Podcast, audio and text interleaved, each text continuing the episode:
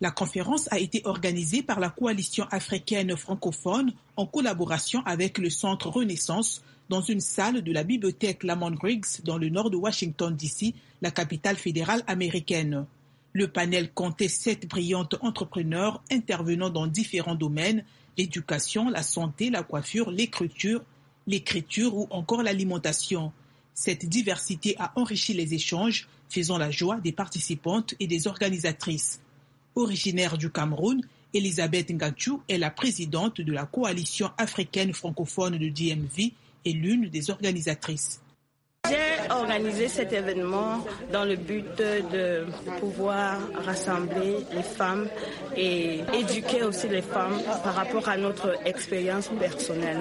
Vivant aux États-Unis, nous avons des réalités et il faudrait vraiment avoir cette opportunité de suivre les témoignages des autres qui pourront nous aider aussi à évoluer dans notre vie professionnelle et familiale.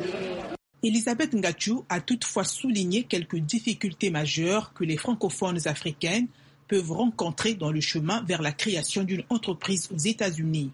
Nous venons dans un pays où nous devions tout apprendre. Nous devions apprendre la langue, ce qui n'est pas facile pour nous. Nous devons aussi apprendre la culture parce que la culture que nous avons en Afrique, c'est pas la même ici. Et nous retrouvons ce problème de discrimination.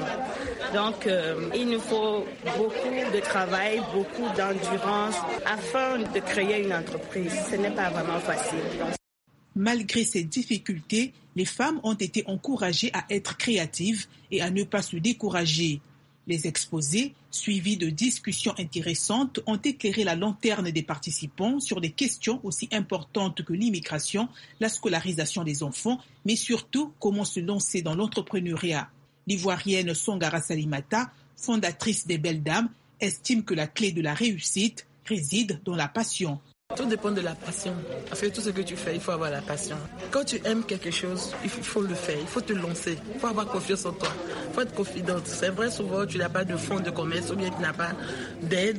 Mais quand tu t'y mets et tu te publies, tu te vends cher, tu verras comment ça va aller. Donc, sois un exemple au fait. Pour la Camerounaise Michelle Chamkam, entrepreneur, ingénieure, écrivaine, business planner, épouse et mère de quatre enfants, il faut aussi impérativement ajouter une bonne organisation. Il y a moyen de réussir sa vie d'entrepreneur aux États-Unis. Il faut avoir une bonne méthode de réussite parce que tout tombe à point à celui qui est bien organisé, à celui qui a la bonne méthode et surtout la bonne information. En passant par les outils de la discipline, d'établir ses objectifs et les atteindre, et aussi euh, manager la vie de famille.